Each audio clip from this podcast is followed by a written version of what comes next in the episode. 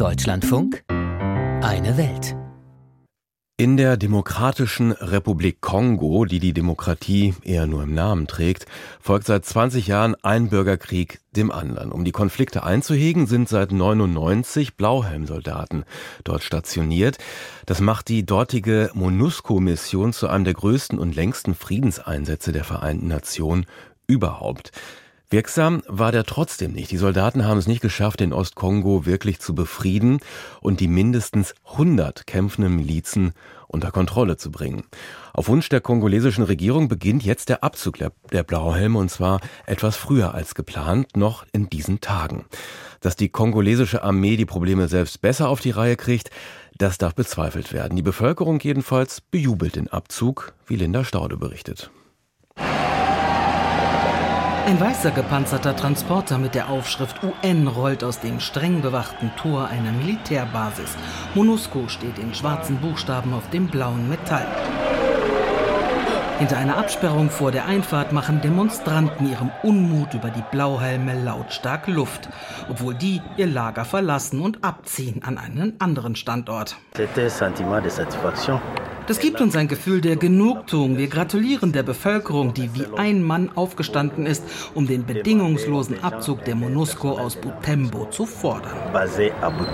Sagt Matesane, der Präsident der Butembo Civil Society im August.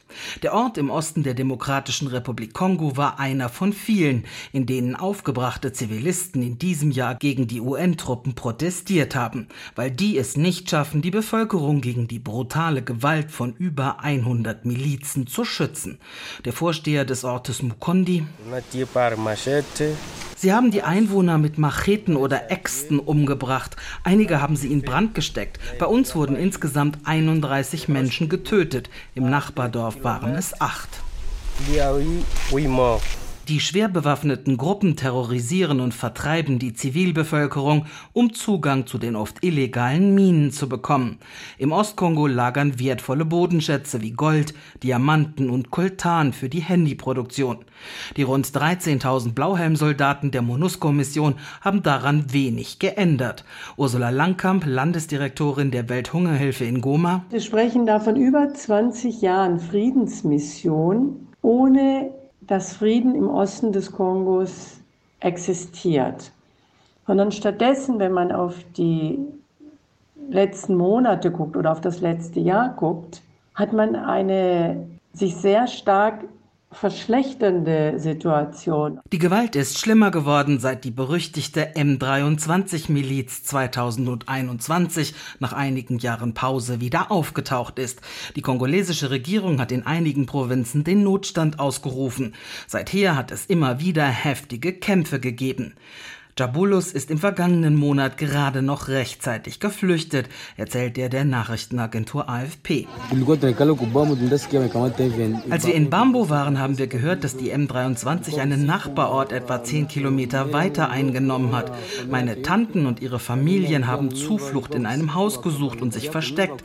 Aber das Haus wurde in Brand gesetzt. Niemand ist lebend herausgekommen. Alle sind umgekommen. Die verzweifelte Bevölkerung macht die Blauhelmsoldaten für ihre Misere verantwortlich. Im Wahljahr hat Präsident Felix Tshisekedi sich den Ruf nach einem Ende der MONUSCO-Mission zu eigen gemacht. MONUSCO ist nicht unser Feind. Man darf MONUSCO nicht mit der M23 verwechseln. Das sind Terroristen. MONUSCO ist gekommen, um uns zu helfen, das kongolesische Volk zu schützen. Aber das hat nicht funktioniert. Die Mission muss ein Ende haben. Und wir begrüßen einen ehrenhaften Abzug. Et nous allons saluer leur départ avec. Der ist inzwischen beschlossene Sache. Was im August in Butembo noch ein vorläufiger Umzug war, soll jetzt nach den Wahlen der Beginn des vollständigen Abzugs sein. Bis Mitte 2024 werden etwa 2500 Blauhelme in ihre Heimatländer zurückkehren.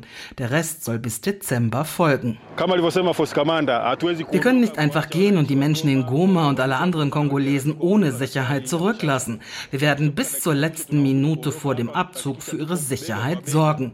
Wir können das kongolesische Volk nicht im Stich lassen. Beteuert MONUSCO-Offizier Kevin Bayabato Royemamu. Das ist bitter nötig, denn die Lage im Ostkongo droht noch weiter zu eskalieren. Präsident Tshisekedi wirft dem Nachbarland Ruanda vor, die M23 zu finanzieren und mit Waffen zu unterstützen. Die Regierung in Kigali weist das zwar zurück, aber die Atmosphäre zwischen beiden Ländern ist spannungsgeladen. Vor allem seit Tshisekedi seinen Amtskollegen Paul Kagame im Wahlkampf mit Adolf Hitler verglichen hat, der den Ostkongo mit seinen Rohstoffreichtümern annektieren will. Wenn ihr mir eine zweite Amtszeit gebt, dann sage ich ja jetzt laut, sodass es jeder hören kann. Wenn die auch nur einen Schuss abfeuern, gehe ich zum Parlament, wie es die Verfassung erlaubt, und erkläre Ruanda den Krieg. Im Schatten dieser Drohung mit einem internationalen Krieg an der Ostgrenze des Kongo sollen die UNO-Truppen ihre Verantwortung für die Sicherheit der Bevölkerung nach und nach an die kongolesische Armee übergeben. Die behauptet, dass sie bereit ist und es besser machen kann als die verhassten Blauhelme. Allerdings haben die Streitkräfte bisher mit der MONUSCO zusammengearbeitet genauso wenig erfolgreich. Es ist also mehr als zweifelhaft, ob der Abzug der Blauhelme die Sicherheitslage im Ostkongo wirklich verbessern kann. Nach 20 Jahren endet die Friedensmission ohne Frieden im Ostkongo. Stattdessen wird die Bevölkerung weiterhin von Milizen terrorisiert. Linda Staude berichtete.